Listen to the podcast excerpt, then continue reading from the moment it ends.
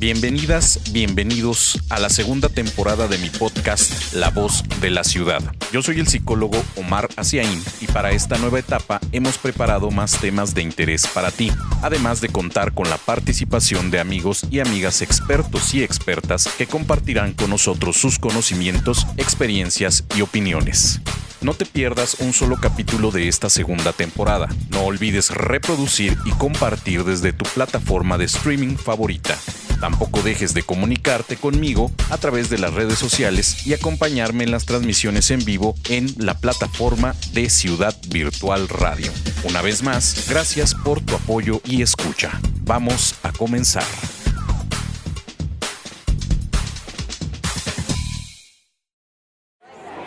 Escucha, participa, opina, aprende, reflexiona,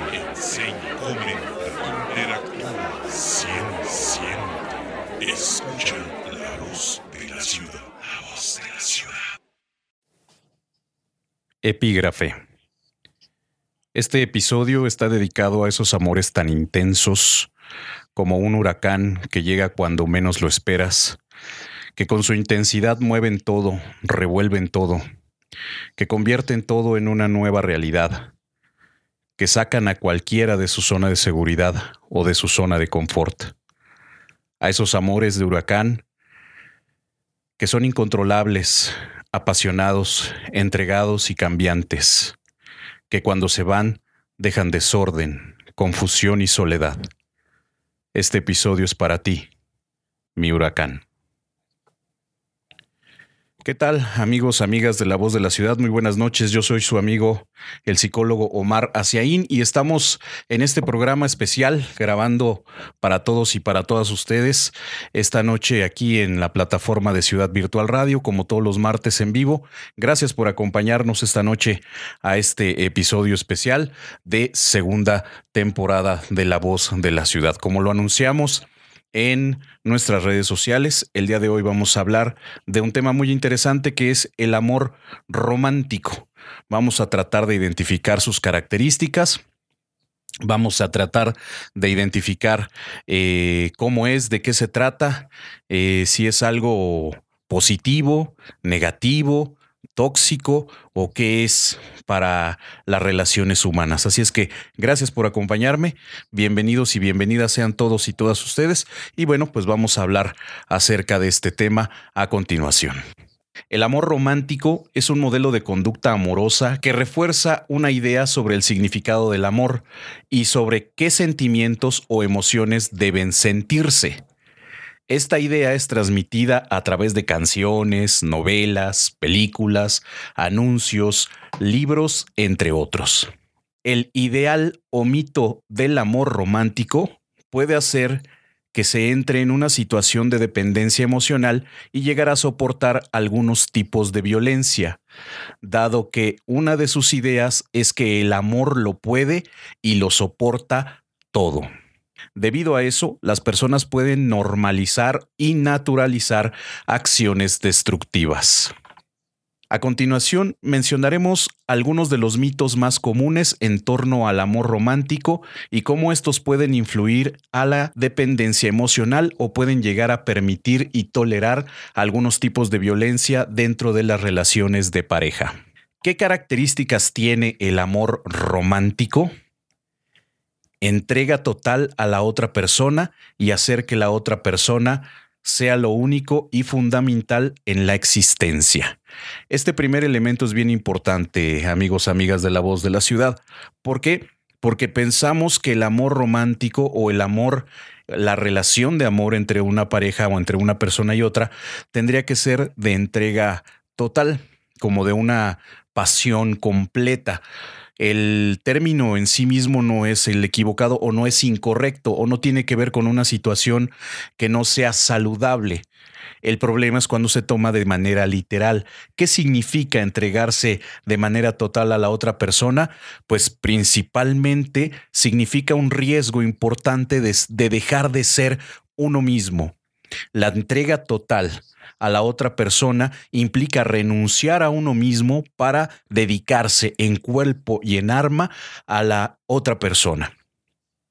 Y entonces, dentro de las características del amor romántico, pretenderemos que la otra persona o yo mismo se abandone a sí mismo o a sí misma para dedicarse exclusivamente a la persona con la que supone está enamorada o enamorado. Esto es básicamente la entrega total. Vamos a ver otras de las características y vamos a ir platicando de ellas. Vivir experiencias muy intensas de felicidad o sufrimiento. Muchas personas piensan que con el amor romántico no hay medias tintas, no hay grises, no hay tonos de grises o tonalidades en el color del amor. Entonces las personas que piensan en el amor romántico como la única manera o la mejor manera de relacionarse, al mismo tiempo también están pensando que o sufren en extremo o son felices en extremo. Es decir, que no hay nada más en este planeta que los haga más felices o no hay nada más en este planeta que los haga más sufrir. Obviamente esto implica que se deposita en la otra persona la, responsabilidad de mi propia felicidad o de mi propio sufrimiento. Es, un, ah, es, una característica de codependencia emocional muy marcada, amigos, amigas de la voz de la ciudad, porque esta persona o estas personas generalmente les cuesta trabajo o definitivamente no se hacen cargo de sus propios sentimientos o de sus propias emociones y entonces depositan la responsabilidad de su sufrimiento o de su felicidad a la otra persona, la persona con la que se relacionan. La siguiente es depender de la otra persona y adaptarse a ella, postergando lo propio. Tiene que ver con las dos anteriores, esta que estamos hablando en tercer momento, de que la persona deja de lado o se deja de lado a sí misma para atender o adaptarse a las situaciones de la otra persona. Puede dejar sus amistades, puede dejar sus hobbies, puede eh, dejar sus ilusiones, incluso sus proyectos de vida, su propia felicidad o su propia forma de vivir para tratar de adaptarse a la otra persona. Y entonces generar un ambiente en el cual dependo o depende la otra persona de mí o yo de ella para poder hacer las cosas que me gustaban o las cosas que yo quería hacer. O puedo llegar a renunciar incluso a mis propios proyectos de vida con tal de adaptarme o con tal de que mi pareja o la otra persona se sienta feliz o incluso pueda llegar a aprobarlo. La siguiente, perdonar y justificar todo en nombre del amor. Esta parte es bien importante, amigos, amigas de la voz de la ciudad. ¿Por qué? Porque cuando estamos enamorados, cuando estamos en el sentimiento o en el, en el momento del enamoramiento, nuestra percepción suele cambiar acerca de la otra persona. Es algo que ya está explicado en las neurociencias ampliamente. La percepción cambia y entonces si la otra persona es violenta, es agresiva, es posesiva, es celosa, en el momento del enamoramiento yo la voy a ver o lo voy a ver menos posesivo, menos posesiva, menos celoso, menos celosa, menos violento, menos violenta. O voy a vivir con la esperanza de que esa persona pudiera cambiar o incluso en, en situaciones incluso hasta más osadas pudiera pensar que yo puedo hacer que esa persona cambie. Entonces, empiezo a perdonar y a justificar todo lo que haga, deje de hacer esa persona en nombre del amor. ¿Por qué? Pues porque el amor eh, lo puede hacer cambiar o la puede hacer cambiar, porque el amor se supone que es suficiente para estar bien, aunque tengamos esas desavenencias que en un momento dado son normales en todas las parejas, pero que pudieran llegar a justificarse o sobre justificarse, diría yo, en una situación eh, de codependencia.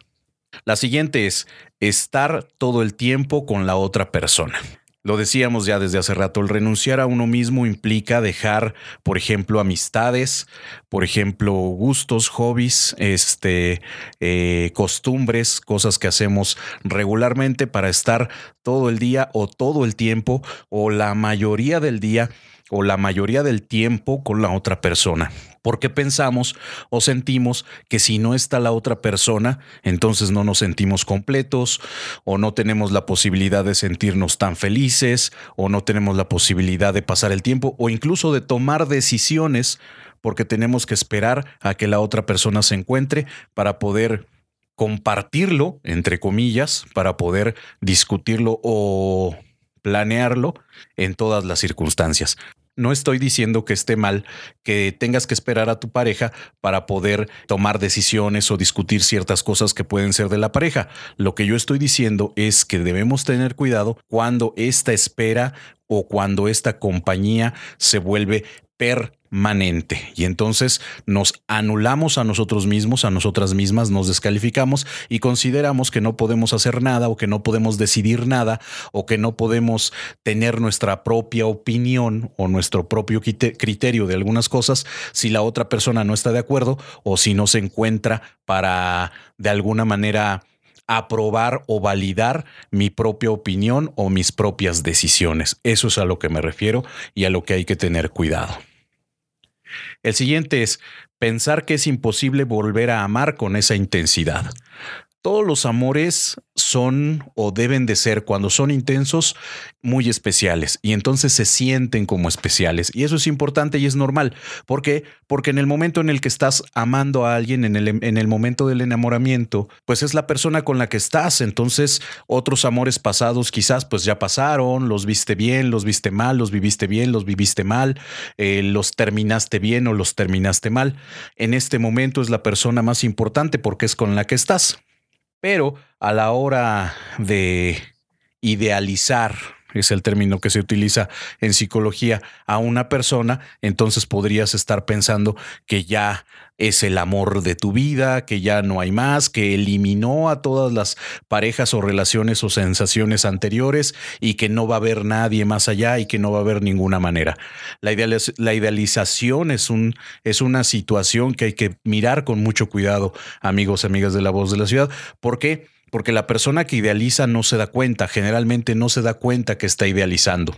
Necesita que alguien de afuera de alguna manera le diga, oye, este, sí, de verdad es tan maravilloso o tan maravillosa, sí, de verdad es una persona, este, como, como me la platicas, con, con esa forma de ser como única y como perfecta, sobre todo esta, esta sensación o esta percepción de perfección, de totalidad, de intensidad, etcétera, son las, los indicadores que nos van a, a dar cuenta de una posible idealización en una persona el siguiente nos dice desesperar ante la sola idea de, la que, de que la persona se vaya. Obviamente un indicador de codependencia emocional es este, en particular el hecho del apego inseguro, como le llamamos también en psicología, en donde pensamos que la otra persona se va a ir, ya no va a regresar, eh, nos desvalorizamos pensando que no somos suficientes para retenerlo o retenerla, que va a mirar a otras personas y que esas otras personas pudieran ser mejores que uno mismo, que una misma, y que esta persona va a perder el interés por nosotros, por nosotras, y no va a volver más. Este es un indicador muy, muy importante de una codependencia emocional. Y por supuesto, es característica del amor romántico prestar atención y vigilar cualquier señal de altibajos en el interés o el amor de otra persona.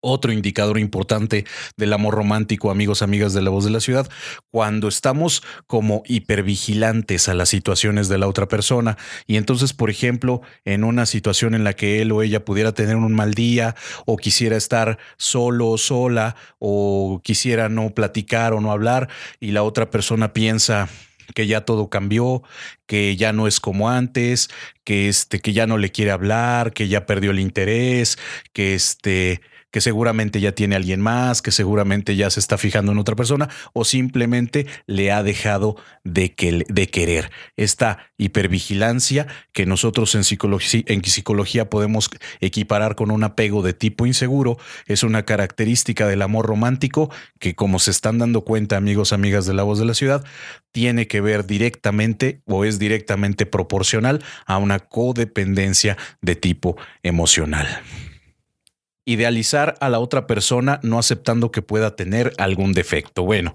pues este, esta otra característica ya hemos venido como sumándole indicadores en los, en los puntos anteriores. Idealizar es algo muy riesgoso, demasiado riesgoso, simplemente amigos, amigas de la voz de la ciudad, porque yo pudiera estarme enamorando o pudiera enamorarme de alguien que simplemente no existe. Alguien que yo he creado con mi amor o con mi falta de amor, con mi necesidad de amor, algo, alguien que yo he creado en mi imaginación, que le he colgado estas características que a mí me gustaría que la otra persona tuviera, pero que no necesariamente tiene o pudiera llegar a tener. La idealización es un indicador importantísimo y característica del amor romántico.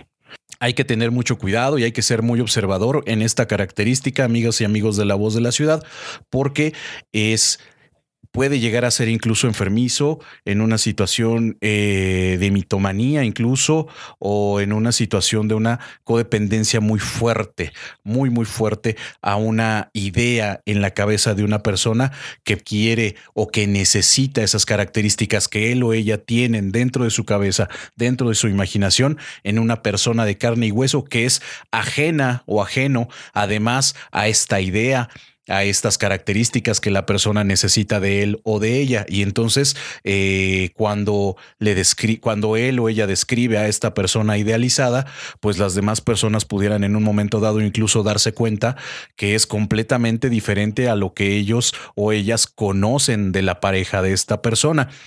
Pero que esta que, que lo de alguna manera lo dan por hecho por, porque se piensa que esta persona enamorada de la otra pues conoce mejor a la otra persona que las que los terceros digámoslo así entonces aunque tengan sus dudas o las personas se queden con sus dudas pues pueden decir bueno pues tú lo conoces o tú la conoces mejor que yo y entonces, bueno, pues si tú dices que es de esa manera, pues así debe de ser, aunque yo tenga mis dudas o vea algo diferente. El siguiente es sentir que cualquier sacrificio es positivo si se hace por amor a la otra persona. Lo hemos dicho constantemente, este, amigos, amigas de la voz de la ciudad, en los diferentes episodios cuando hablamos de relaciones de pareja. Sacrificar es un término muy amplio, muy duro, muy elevado a la hora de las, de las relaciones interpersonales. ¿Por qué? Porque en teoría, amigos, amigos de la voz de la ciudad, eh, evitando estas características del amor romántico, no, nosotros nadie debería sacrificar nada por nadie.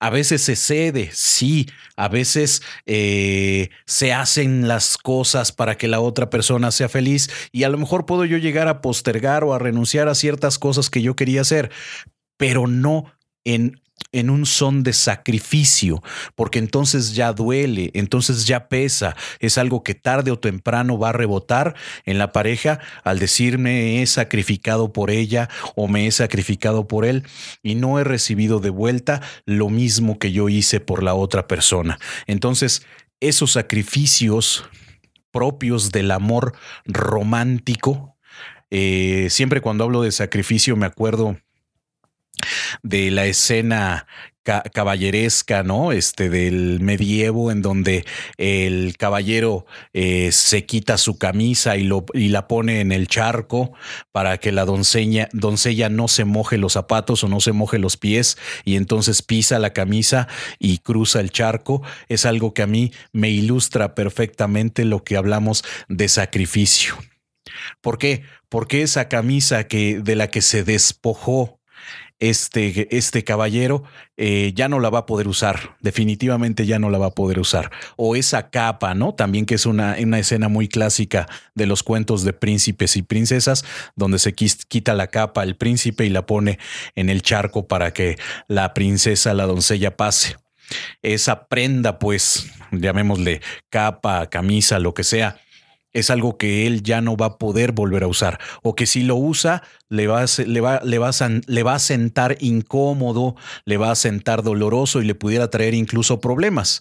Entonces se está sacrificando por ella. en el amor romántico eso se vería como una acción positiva, como algo este, que, muy bonito y, muy eh, loable de la persona que lo hace, pero en la realidad es algo que poco funciona, amigos, amigas de la voz de la ciudad. ¿Por qué? Porque en esta pareja en la que uno sacrifica sus cosas, su tiempo, su vida, sus gustos, etcétera, por alguien más, es algo que difícilmente va a poder volver a ocupar como si no lo hubiera sacrificado. Y entonces, como lo hemos dicho desde el, desde el principio de estos puntos, es algo a lo que, que está haciendo que la persona renuncie a sí misma. Y nadie debe renunciar a sí misma, amigos y amigos de la voz de la ciudad. ¿Por qué? Porque una relación de pareja es de dos. Y si yo renuncio a mí mismo, entonces la otra persona pudiera estarme engullendo o pudiera estarme desapareciendo y entonces la relación de pareja desaparece. Otra característica del amor romántico hacer todo junto a la otra persona, compartirlo todo, tener los mismos gustos y apetencias. Ya lo hemos hablado anteriormente, pero nos iremos hacia la parte de los gustos y, y, las apetencias en este punto de las características del amor romántico, amigos, amigas de la voz de la ciudad. Uno de los principales problemas que tienen las parejas, las relaciones, es precisamente una desincronía en los gustos y las apetencias. El amor romántico supone que, debe, que nos debe gustar lo mismo. Y además de que nos debe gustar lo mismo, nos debe gustar al mismo tiempo. Y es cuando no nos gusta lo mismo o no nos gusta al mismo tiempo cuando empezamos con los problemas. Y entonces el amor romántico pretende esta situación como de, de igualdad, ¿no? No equidad, de igualdad, así como de, de, de, espejo, en donde lo que yo quiero tú lo debes de querer también, y cuando yo lo quiero tú lo debes de querer también.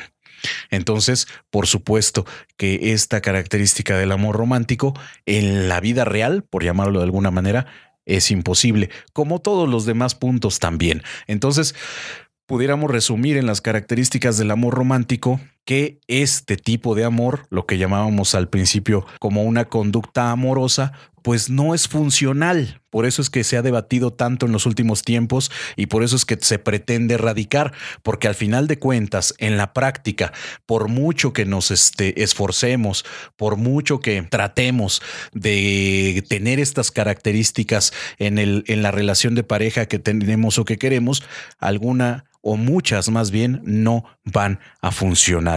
Y ustedes se preguntarán, ¿y por qué las parejas de los siglos anteriores duraban tanto tiempo, incluso morían juntos de viejitos después de tener muchos hijos, etcétera? Porque había una situación de sumisión. Generalmente el hombre imponía sus condiciones y la mujer de manera pasiva tenía que aceptar esas condiciones. Entonces, al ser anulada, el hombre se quedaba como rompía la relación de pareja para hacerse solamente él y su voluntad y entonces pues duraba lo que la otra persona, en este caso la mujer, aguantara y generalmente pues duraban mucho tiempo en las relaciones, en los matrimonios, incluso en la vida. Entonces, bueno, por eso es que nosotros lo ponemos entrecomillado como que funcionaba.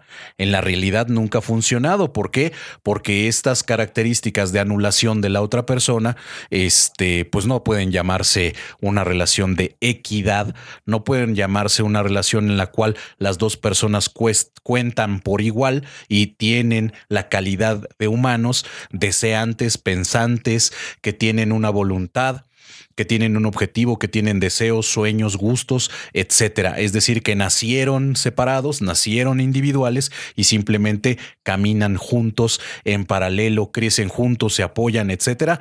Eso se elimina, se anula a una de las dos personas y entonces ya no se vuelve pareja, sino la voluntad impuesta por alguien. Y eso, amigos, amigas de la voz de la ciudad, no funciona. Aunque dure toda la vida, no funciona. Vamos a hablar acerca de algunos mitos de el amor romántico. Mito 1. El amor todo lo puede. Creencia del cambio por amor. Creer que las personas pueden cambiar por amor.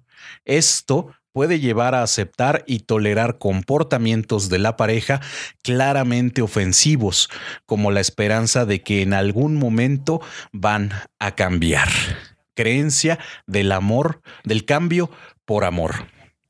No quiere decir que una persona no pueda cambiar por querer a otra o porque la otra le inspire, porque la otra le motive, que porque la otra le, impulse, este, le guíe, le acompañe hacia el cambio que quiere.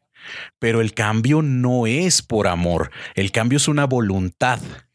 Y la voluntad es una característica propia, individual de la persona. Entonces yo no puedo cambiar por amor. El amor me puede acompañar, me puede ayudar, me puede motivar, etcétera, pero yo debo tener la voluntad propia de cambiar. Por ejemplo, ¿qué pasa si yo quiero aprender a ser organizado con mis finanzas y quiero aprender a ahorrar, etcétera? Entonces, cuando me siento enamorado, me siento motivado, eh, puedo hacerlo mucho mejor. Pero ¿qué pasa si esta motivación se va, se quita? Pues muchas de las personas dicen, no, pues ya para qué lo hago, ya no tengo razón de hacerlo, este, ya se fue la persona, ya no está quien me, quien me enseñaba, quien me motivaba y entonces dejo de hacerlo. Esto significa que la persona lo estaba haciendo por la otra persona o por la relación o por los sentimientos, en este caso pudiera hacerlo por amor, pero no por sí mismo o por sí misma. Entonces, la creencia del cambio por amor es uno de los mitos del amor romántico, en este primer mito que le llamamos el amor lo puede todo. Creencia de la omnipotencia es el segundo. Creer que el amor se puede superar, puede superar todos los obstáculos que surjan en una relación, puede generar dificultades al usarse como una excusa para no modificar determinados comportamientos o actitudes o malinterpretar conflictos en la pareja. La codependencia emocional tiene esta característica de evitar nuestra propia responsabilidad, amigos, amigas de la voz de la ciudad. Una persona que tiene tendencias o tiene rasgos de codependencia emocional siempre va a buscar externos, tanto para esta parte de la motivación, como hablábamos en el, en el, en, el primer punto de este mito, como también para creer que, que, nada va a pasar, que todo va a cambiar solito, que se va a acomodar solito, que mañana vamos a amanecer y ya no vamos a tener los problemas que tuvimos ayer, que se va a solucionar todo. ¿Por qué? Porque el amor puede todo como si fuera una fuerza mm, con voluntad propia ajena a uno mismo. Entonces yo le dejo al amor que cure lo que tenga que curar y yo no hago nada o me espero para que suceda como una especie de milagro. Siguiente, normalización del conflicto. Creer que todo lo que sucede en una relación, independientemente de su gravedad, es propio del proceso de adaptación y algo normal de que suceda. Las normalizaciones en una codependencia emocional, amigos, amigos, amigas de la voz de la ciudad, son gravísimas, muy graves. Eh, el, amor eh, romántico tiene esta característica de normalizar, de justificar todo lo que sucede. Y en esa normalización y justificación podemos dejar que pasen cosas terribles, terribles, a veces de verdad eh, fuera de toda proporción, fuera de toda dignidad, fuera de todo, de todo lo que en un momento dado no permitiríamos o no deberíamos permitir hacia ninguna persona, ni hacia, la, ni hacia la propia, ni hacia la ajena, puede llegar a pasar cuando lo normalizamos, cuando creemos que es normal, cuando creemos que, que así pasa, que así debe de ser, que em, mis antecedentes familiares me dijeron que así tenía que ser, que era lo que tenía que pasar, y bueno, yo lo acepto como tal y no quiero moverlo o no quiero hacer nada porque pues se supone que así debe de ser. Y entonces un conflicto normalizado se puede ir desde algo que puede ser pequeño, ¿no? Como una, como simples discusiones o discusiones pequeñas, hasta la normalización de una situación de violencia, de agresividad, de malos tratos, etcétera. Creencia de la compatibilidad del amor y el maltrato es el que es el que viene, amigos, amigos de la voz de la ciudad. Considerar que amar es compatible con dañar o agredir. Por supuesto que nada Nada es compatible con dañar o agredir. Pero a veces pensamos que el amor y el maltrato son compatibles y eso, amigos, amigas de la voz de la ciudad, es un terror enorme, es un error, perdónenme, un error enorme. Y pues sí, también es un terror enorme, porque a final de cuentas, pensar que son compatibles nos hacen mantener una posición eh, pasiva y dejar que la otra persona abuse, abuse de, de de esta creencia y que, y que, bueno, pueda llegar a lastimarnos incluso de manera muy grave o letal. La siguiente es creencia que el amor lo perdona, aguanta todo. Se usan argumentos basados en el chantaje para manipular la voluntad de la pareja, imponiéndole los criterios propios. Si no me perdonas es porque no me amas de verdad, por ejemplo, ¿no? El chantaje la manipulación es terrible también, amigos, amigas de la voz de la ciudad. Es algo que es muy sutil, que se normaliza, que se compatibiliza con el amor, dentro obviamente de este amor romántico, y entonces se vuelve el pan de todos los días, la pauta relacional de todos los días, el chantaje y la manipulación entre entre la pareja y generalmente se hace para imponer nuestra voluntad, el chantaje y la manipulación, este, para imponer nuestros deseos y por supuesto anula completamente a la otra persona, a la que está del otro lado. Mito número dos. El amor verdadero predestinado. La primera creencia es creencia de la media naranja. Se cree que elegimos a la pareja que tenemos predestinada y que en el fondo es la única elección posible. Esta media naranja, ¿no? Como lo hemos escuchado siempre en el amor romántico, que nos dice que es la persona que nos complementa, que tiene lo que nos falta, este, que tiene las cosas o las características que estamos buscando y en ese sentido vamos eligiendo personas por lo que a nosotros mismos o mismas creemos que nos falta. Por supuesto que somos personas completas, no nos falta nada. Si buscamos a las personas con las que somos afines, con las que tenemos cierto nivel de compatibilidad, es precisamente por eso, porque somos afines, compatibles, pero no porque a la persona le falte algo que yo tengo o porque a mí me falte algo que la otra persona tiene. Siguiente creencia creencia de la complementariedad. Va relacionado a la necesidad del amor de pareja para sentirse completo o completa o felices en la vida. Desafortunadamente hay personas que piensan que necesitan a otra persona para ser felices, que necesitan sentirse amados o amadas para ser felices. Por supuesto que las relaciones de pareja son importantes, por supuesto que las relaciones de pareja nos ayudan, eh, nos, nos cuidan, nos acompañan, nos protegen, pero no significa necesariamente que necesitemos estar imperiosamente en pareja para poder ser felices. No necesariamente. Somos seres individuales, además de que las otras personas no nos hacen felices, sino que más bien compartimos nuestra felicidad con los demás y los y las demás comparten su propia felicidad con nosotros o con nosotras. La siguiente es la idea del razonamiento emocional parte de la idea de que una persona cuando está enamorada de otra es porque hay una química especial que produce tal enamoramiento y está dirigida a ella en concreto, haciéndola nuestra alma gemela. Y bueno, en esta parte de, la, de, la, codependencia emocional, amigos, amigas, el amor romántico nos dice que hay almas gemelas, ¿no? Nos habla acerca de la química, nos habla acerca de este enamoramiento, híjole, casi irracional, ¿no?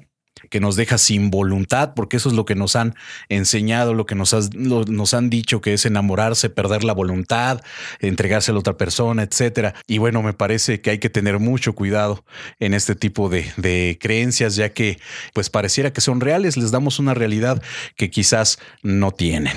La siguiente creencia de que solo hay un amor verdadero en la vida. Se cree que solo se quiere de verdad una vez y si se deja pasar nunca se volverá a enamorar. Esta parte, híjole, amigos, amigas de la voz de la ciudad, también es algo muy común en el amor romántico, en el que decimos que que solamente hay un, un, amor verdadero, o a veces el primer amor, o a veces el que sentimos más intenso, o a veces el que eh, a cierta edad, ¿no? Que el amor de, de la prepa, de la universidad, etcétera, ¿no? Qué sé yo, o el amor con la persona que decidimos casarnos, por ejemplo, y resulta de que pues la realidad es diferente. La realidad es que vamos creciendo, vamos madurando en la vida y si vamos creciendo y vamos madurando en la vida, también vamos creciendo y vamos madurando en la manera en cómo expresamos nuestro amor, nuestro cariño. Entonces no hay solamente un amor verdadero, sino que el amor va cambiando, va creciendo conforme nosotros vamos cambiando y vamos creciendo en la vida. No, tampoco significa que conforme vamos creciendo en edad el amor será mejor, no. Eso depende de cada quien. Puede ser que yo vaya creciendo en la vida, me vaya siendo más viejo y no vaya madurando, por ejemplo, o me vaya o vaya siguiéndome equivocando de este de las creencias o de las cosas que yo tengo como idiosincrasia en este caso particular del amor. El mito número tres dice, el amor es posesión y exclusividad. La primera creencia es creencia del matrimonio. Se considera que el amor obligatoriamente debe conducir a la unión de matrimonio civil o religioso. Como la consumación del matrimonio sexual, por ejemplo, también hay una legitimación del amor en este caso con un matrimonio de tipo religioso o de tipo civil, y entonces pensamos que es como, como la cúspide, ¿no? Como el lugar más alto de la expresión del amor, el pedir el matrimonio, el casarse, el tener una boda, una fiesta donde haya invitados y todos nos vean y todos sean testigos o testigas del amor que nos profesamos. Entonces esta es la creencia del matrimonio. Creencia de que los celos son una muestra de amor. Va ligada con la concepción del amor como posesión de la otra persona. Decíamos, es anulante el amor romántico. Entonces yo creo en la otra persona como mi posesión. Eh, y desde ahí la anulo como persona. Y la última, creencia de la fidelidad y de la exclusividad. Generalmente refuerza la idea de apropiación de la otra persona y principalmente se obliga a que las mujeres cumplan con esta creencia anular completamente eh, a la otra persona. La fidelidad o la exclusividad es una elección. No significa que esté bien o esté mal, amigos, amigas de la voz de la ciudad, sino que simplemente es una elección personal.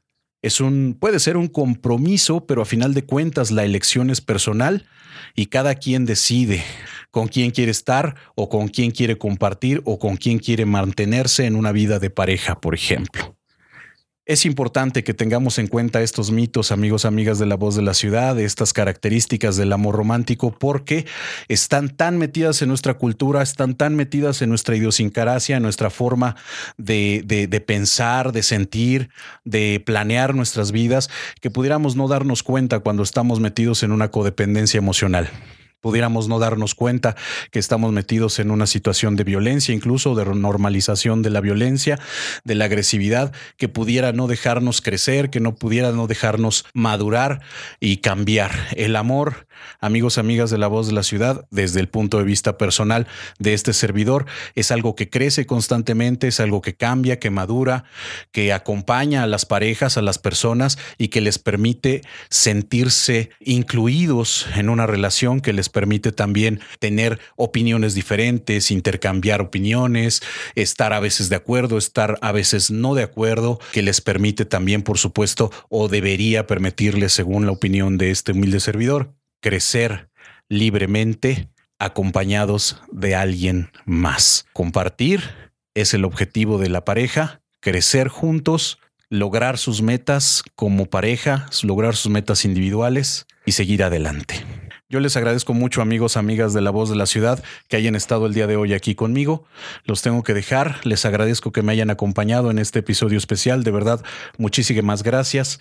Cuídense mucho y que les vaya muy bien. Nos vemos pronto por aquí en La Voz de la Ciudad. Por favor, reproduzcan, compartan y les deseo que les vaya muy bien en este 2022 que está comenzando. Muchas gracias. Yo soy su amigo, el psicólogo Omar Asiaín, y nos vemos. Hasta la próxima. Escucha, participa, opina, aprende, reflexiona, enseña, comenta, Peace.